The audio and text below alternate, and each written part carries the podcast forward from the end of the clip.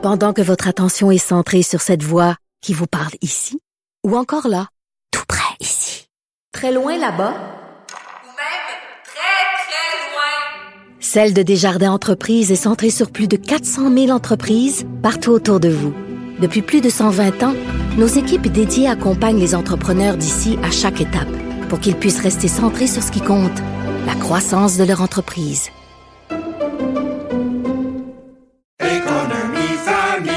Ici Ricardo. Et Émilie, marchand d'IGA. On a envie de vous inspirer à bien manger. À moins de 5 la portion. Suffit de repérer les produits valeurs sûres et de les cuisiner avec une de nos recettes. Les valeurs sûres, c'est bien pensé, hein? Bien sûr! Détails sur IGA.net. Grand philosophe, poète dans l'âme, la politique pour lui est comme un grand roman d'amour. Vous écoutez Antoine Robitaille. Là-haut sur la colline. Et bonjour Charles Le Cavalier. Bonjour Antoine. Correspondant à l'Assemblée nationale pour le journal et le journal. Et tous les vendredis, un de nos vadrouilleurs, comme on les appelle à cette émission, nous propose à tour de rôle là, sa revue de la semaine. Et c'est au tour de Charles. On est très content. Il va commencer par sa nouvelle euh, surprise de la semaine. Oui, et on a eu une semaine faste en politique euh, provinciale. Je sais qu'il y a une campagne électorale Oh, fédérale. provincial, ça fait mal. Oh, oui, mais on va y revenir. On va y revenir. Et donc, c'est ça, les caucus précessionnels de tous les partis politiques.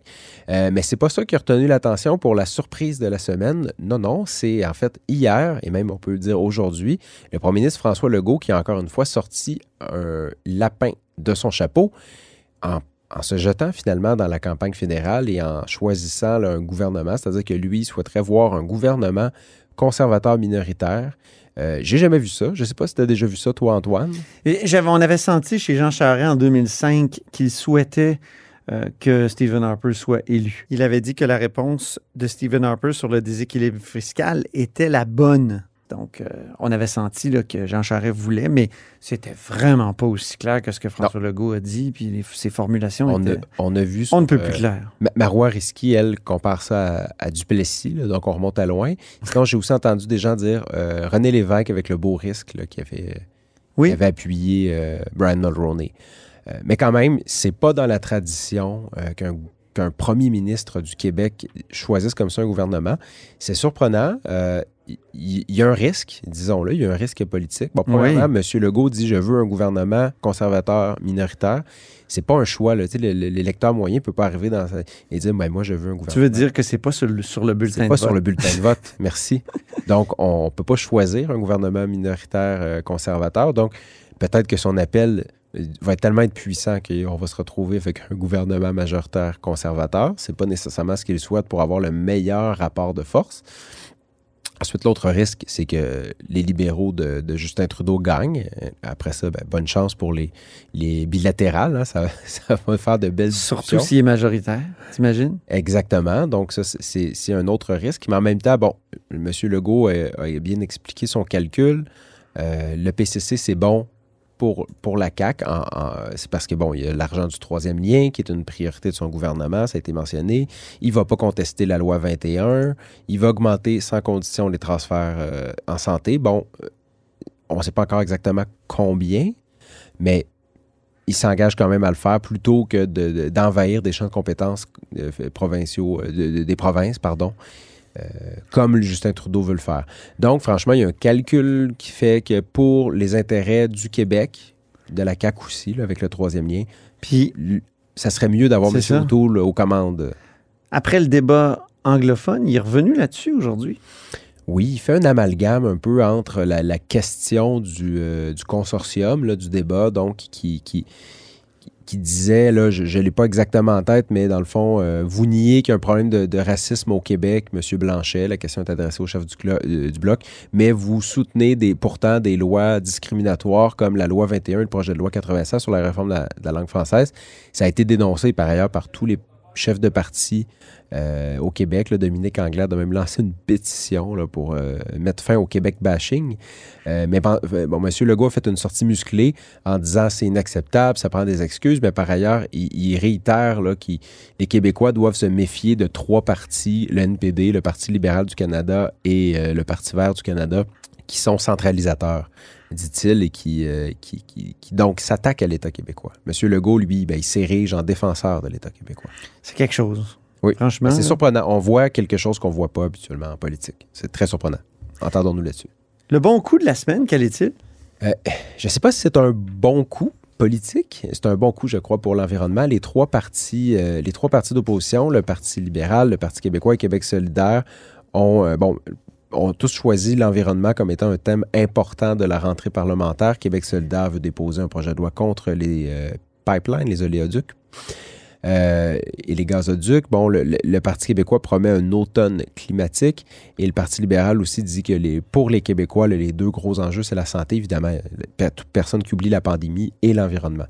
Euh, donc ça, d'un point de vue d'analyste, on pourrait dire, Hmm, pour la CAQ, c'est bien. Ça, ça veut dire que les trois partis d'opposition se battent pour les mêmes électeurs et ça laisse le champ libre. Mais d'un autre côté, ce qui va être intéressant de voir, c'est est-ce que le, vent tourne avec trois partis qui, qui- parlent toujours d'environnement? Est-ce que ça ne va pas forcer la CAQ à adopter des politiques environnementales peut-être plus fortes? Et je rappelle qu'en 2022, il va y avoir deux autres euh, chapitres du, du rapport du, du GIEC. Là, le, le- le- pardon, je lis ici, le GIEC, c'est le groupe, Groupe d'experts intergouvernemental sur l'évolution du climat.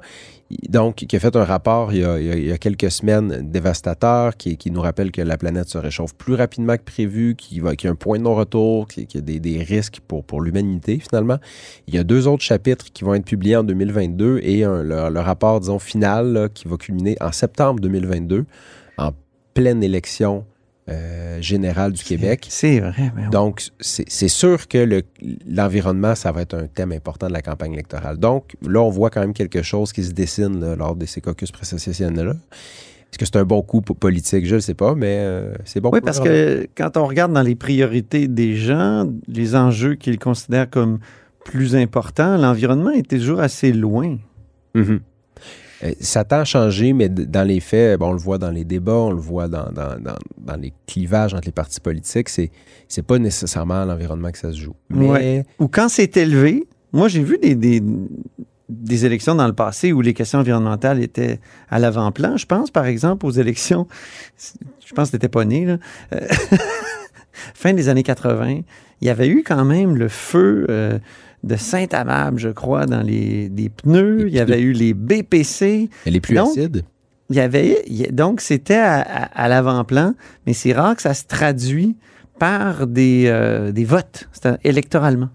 Mais je, je pense que tu as raison, mais là, ce qui va être euh, intéressant à, à suivre en 2020... La donne change. ben, quand, la donne change, puis la donne change rapidement. Je pense que. François Legault, même en- au début de son mandat, il a comme réalisé que il y a quelque chose qui se passe, ça se passe plus vite qu'il croyait. Puis Ouais. si, on se- si on regarde 2012... Dès 2000 son premier discours, il avait dit on va s'occuper des changements climatiques. Tout à fait. Ouais. Mais là, il y a avec trois partis On d'opposition... en a pas assez parlé. Il avait même dit mea culpa, j'en ai pas assez Mhm. parlé Et pendant la avec, campagne. et avec trois partis d'opposition qui vont en faire leur cheval de bataille, ben, ça va le forcer quand même à avoir un discours peut-être un peu plus étoffé.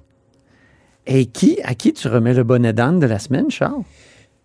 Euh, ben, je, je vais demander, je vais, je vais poser une question, Antoine. Quelle mouche a piqué la commission scolaire English euh, Montreal? Euh, bon, personne ne va être étonné de son activisme judiciaire. Ouais. Hein, On s'entend. Si je te dis que la commission English Montreal demande euh, aux partis fédéraux d'appeler le, le projet de loi de la réforme de la langue française devant la Cour suprême, tu vas pas tomber en bas de ta chaise. Non. Mais par contre, si dans le même document, elle nie que la nation québécoise existe, qu'elle écrit ce n'est pas parce qu'on se prête une identité qu'elle devient nôtre et l'intelligentsia québécoise utilise délibérément le mot nation de manière à évoquer une réalité qui n'existe que, que dans son propre mirage. Le seul mot précis à utiliser pour définir la réalité du Québec est province. Ouch! Un autre qui va te faire plaisir. Oui. Nous devons insister pour que le Québec soit toujours déguis- désigné comme une province. Aïe, aïe, aïe. Donc, euh, voilà. Euh, a C'est- été- C'est nier, euh, c'est une manière de nier, je crois, euh, 60 ans de politique québécoise. Ben. Hein? Ça a commencé avec Jean Lesage, ça. tout à fait. L'idée de, se- de se- de se définir comme nation, comme État, comme... hein, Il parlait de là. l'État du Québec, euh, Jean Lesage. Tout à fait. Et ben, ça a coûté cher à English Montreal, Ben oui. président Joe Ortona. Ortona, pardon, d'ailleurs, qui a été exclu du caucus de Denis Coderre. Elle devait se présenter pour Denis Coderre lors des élections euh, municipales de novembre. Ça ne sera pas le cas.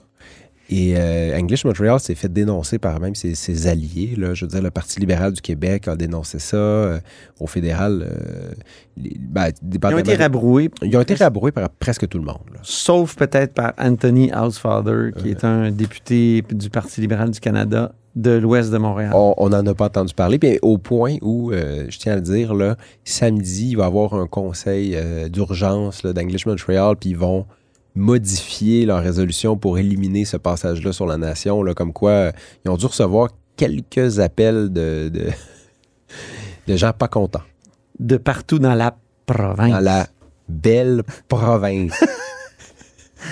La nouvelle cachée de la semaine, Charles? Oui, je fais un petit peu d'autopromotion. euh, de temps en temps, ça fait du bien. Ben oui. J'ai, j'ai publié une entrevue bon, dans le journal avec Pierre Fitzgibbon en fin de semaine.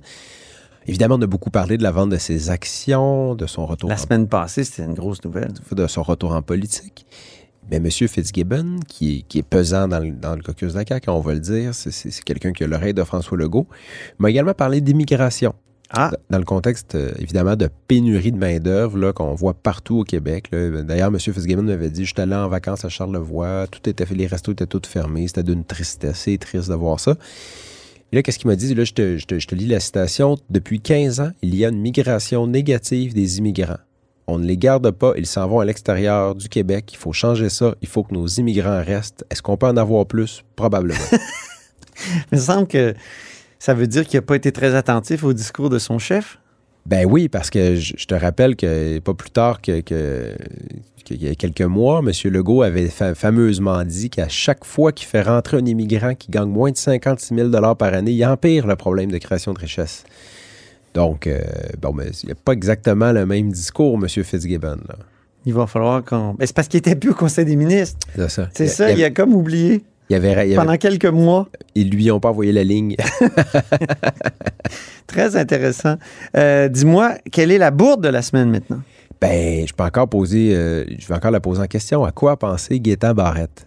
Hein? Parce qu'il y a des journalistes, ces fins finaux en Scrum, qui lui ont demandé Monsieur Barrette, Monsieur, Monsieur Barrette, est-ce que vous aimeriez redevenir ministre de la Santé? Oui. Est-ce qu'on écoute sa réponse? Ben oui. On l'a. Ah, moi, écoutez, là, je vais vous le dire très, très formellement, la réponse c'est oui, c'est mon souhait le plus profond, qui va peut-être rester un souhait, mais euh, vous me posez une question personnelle à laquelle je réponds. Donc, Gaétan Barrette qui disait que à, sa- à la question personnelle, il répond oui. Mhm. Et c'est la bourde de la semaine, selon toi? Ben, bon, comme journaliste, hein, on peut juste saluer l'honnêteté et la franchise de nos, des élus. On Ben oui. ne souhaite pas qu'il y ait de langue de bois. Ben oui. Mais si on fait un peu d'analyse, par contre, il faut dire que Guetta Barrette, en répondant candidement à la question, a mis son parti dans l'embarras. Euh, bon, premièrement, pour le Parti libéral, c'est clair qu'on veut changer, rompre avec l'image du gouvernement Couillard. Et ben là, M. Barrette nous rappelle qu'il a été ministre de la Santé, puis ça a déplu à beaucoup de gens.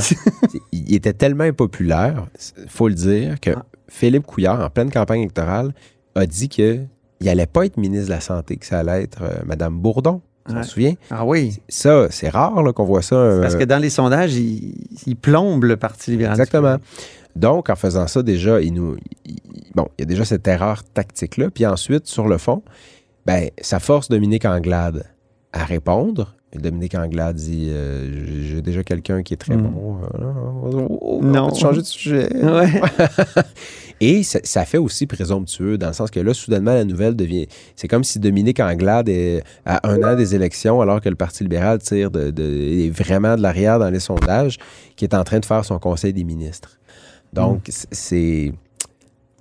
Tout ça n'est pas très bon. Je suis pas sûr que c'était dans le- le- la planification du Parti libéral, l'image qu'il voulait envoyer de son caucus précessionnel. Mais que, barrette, vas-tu l'être de retour comme Ben ministre oui. de la Santé? est-ce que Gaétan Barrette n'a pas lui-même voulu provoquer quelque chose? Il- C'est certain qu'il était conscient de tout ce qu'on vient de dire dans l'analyse. Alors, peut-être que c'était volontaire de sa part. Ben, il faudrait lui demander. Là, je, je- je présume, je, je sais que c'est arrivé, c'est une grande question d'une journaliste en plein milieu d'un scrum comme on dit, d'une mêlée de presse. Euh, Peut-être que Guetta Barrette a simplement réfléchi à voix haute. Là. On peut, ne va pas lui prêter des intentions, mais ça a eu quand même des conséquences. Ça fait les manchettes là, un peu. Là. Guetta Barrette veut revenir à la, à la santé. Dominique Anglade ne veut pas de Barrette à la santé. Et bisbille au... Bisbille au Parti libéral. C'est ça. Bien, euh, Charles, en terminant, on sait qu'il y a des élus qui ont vraiment beaucoup de voix. Ben oui. Et toi, tu as pu enregistrer dans une activité politique euh, une élue qui euh, a chanté à cappella. Oui, euh, donc on est à un 5 à 7 partisans du Parti québécois. On est à la Malbaie pour le caucus précessionnel du parti. Il y a Paul Saint-Pierre Plamondon qui vient faire un discours devant les militants au- dans un bar, le, le- le bar Le Jazz, je crois. Euh, et il y a la députée bloquiste, euh, Caroline Desbiens, qui est venue au micro pousser la note. C'était pas attendu, là, je pense, par personne. Et euh, on a pu assister à ce moment. On en écoute un extrait, puis ça va être le fin- la fin. Non, on en écoute un extrait, puis c'est là-dessus que va se terminer ta revue de la semaine, mon cher Charles. Ben, ça me fait plaisir. Un extrait. Et- Donc, on finit en chanson. Merci beaucoup. Profitez de ce verre d'oreille. Oui. Bleu fleuve, bleu fier, bleu français, bleu rencontre, bleu mouvance, découvrance, premier peuple, survivance, bleu d'érable en pot sur nos tables et bleu debout jusqu'au bout. Bleu ciel, idée nouvelle, bleu unique et universel. C'était la députée bloquiste Caroline Desbiens qui poussait la note lors d'un événement du Parti québécois à la Malbaie cette semaine. Et c'est ce qui met fin à la revue de presse de Charles Le Cavalier pour cette semaine. C'est ce qui met fin aussi à la haut sur la colline. En ce vendredi, merci beaucoup d'avoir été des nôtres. N'hésitez surtout pas à diffuser vos segments préférés sur vos réseaux. Et je vous dis à lundi.